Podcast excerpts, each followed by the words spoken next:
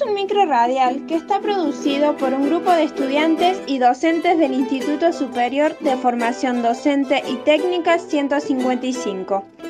Estamos dirigiendo el micro radial a nuestros niños y niñas, pero no solo a ellos, sino también a niños y niñas de comunidades vecinas. La historia que le leeremos el día de hoy se llama El robo del fuego y es una leyenda de los hermanos Wichi. Su autora es Graciela Piombo. El robo del fuego, leyenda de los Wichis de la región del Gran Chaco. Hace mucho tiempo, después de que un incendio quemara toda la tierra, los árboles volvieron a crecer. Todo volvió a ser como era antes, menos una cosa. El sol al ver el terrible incendio, estaba tan enojado pensando que alguien había querido ponerse a su altura, que dejó a los hombres sin fuego. No era fácil vivir así, sobre todo porque ya habían acostumbrado a tenerlo. Los hombres no tenían fuego, pero había alguien que se las había ingeniado para quedarse con una buena fogata encendida sin que el sol se diera cuenta. El dueño del fuego ahora era el yaguarete justo el yaguarete, malo como pocos, odioso y enemigo de los hombres. Que él tuviera fuego era lo mismo que nada, porque por más que los hombres le rogaran y rogaran, el yaguarete no quería darles ni una bracita. Encima, si le rogaban mucho, parece que se fastidiaba y sus rugidos estremecían el monte. Tanto rogaron los hombres y tanto rugió el yaguarete que los primeros decidieron mandar una delegación en representación de todos los animales para que tratara de convencer al felino. Todo fue en vano, y tan en vano fue que los animales, como no pudieron por las buenas, decidieron robarle el fuego. El primero en atreverse fue el oculto, conocido como Tucutucu, el más experto en cuevas de todo el monte. No bien le pidieron ayuda, ahí nomás planeó hacer un hoyo largo en la tierra y empezar donde el yaguareté no pudiera verlo y terminar justito en la fogata. La idea era asomarse despacio, robar una brasa y volver sin dejar rastro. Parecía un plan perfecto, pero no dio resultado. El oculto hizo ruido. El yaguareté lo escuchó y lo esperó para darle un zarpazo. El oculto quedó todo magullado y con el hocico chato. Cuando el oculto llegó mal herido y con las manos vacías a donde estaban los otros animales, grande fue la decepción de todos. Fue el conejo, entonces, quien se ofreció para tan arriesgada prueba. Pensó que de nada valdría querer acercarse sin que el jaguarete lo viera, porque hiciera lo que hiciera, el dueño del fuego era muy astuto, tenía vista de lince y oído finísimo. Así que decidió acercarse con algún pretexto.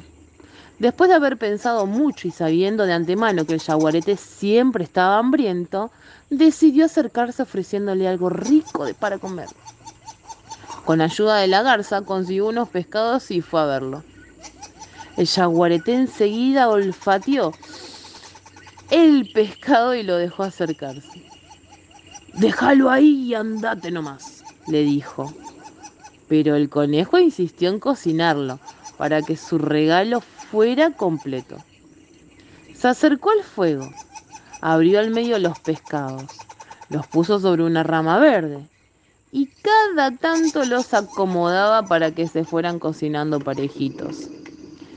Tanto tardaba que el yaguarete bostezaba de aburrimiento. Aprovechando su distracción, el conejo apoyó sobre las brasas la cola de una mojarrita a la que se le pegó una brasa pequeña. Rápido el conejo la sacó del fuego, la puso debajo de su mandíbula y salió corriendo. Cuando el yaguarete se dio cuenta del engaño, saltó como un rayo y se puso a correr detrás del conejo. Casi lo alcanza, pero al verse acorralado, el conejo tiró a los yuyos secos la bracita, que se convirtió rápidamente en llamarada y creció, creció y creció hasta incendiar el monte. El yaguareté desesperado, aunque lo intentó, no pudo apagar el fuego. Los otros animales corrieron con ramas y cada uno se llevó un poquito de fuego para tener su propia fogata. El yaguareté se quedó muy enojado, más irritante que nunca. Y a partir de entonces tuvo las plantas de las patas secas, medio quemadas, por haber tratado de apagar el fuego.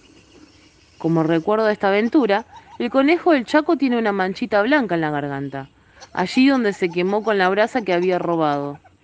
Dicen que desde entonces el fuego se metió dentro de los árboles y por eso se lo puede encontrar frotando dos ramitas. ¿Quiénes son los huichis? Los huichis son un pueblo originario que provienen del Chaco Central. Los españoles los llamaron matacos, palabra de origen guaraní que significa animal salvaje, porque consideraban que eran inconquistables y aguerridos. ¿No me puede contar un poco más? Sí, los huichis eran grandes observadores de la naturaleza de su región. Conocen y aprecian las cualidades de las hojas, flores y frutos. De ellos obtienen los remedios para sus males. Desde antes de la conquista, usaban el tabaco y sustancias narcóticas. Antes de despedirnos, recuerden. Hola, mi nombre es Gonzalo Yala, soy el director de epidemiología de la Municipalidad de Rodríguez y mi recomendación es el uso del barbijo. El uso del barbijo es, es clave para evitar el contagio del coronavirus. Así que utilicémoslo de buena manera. Un saludo para toda la comunidad. Si te gustó este programa, no te olvides de seguirnos en Instagram, Instituto 155 La Radio. Ahora sí, que tengas un lindo día. Nos reencontramos mañana para compartir otra hermosa historia. No te la pierdas, ¿eh? Te esperamos para que mañana la escuchemos juntos.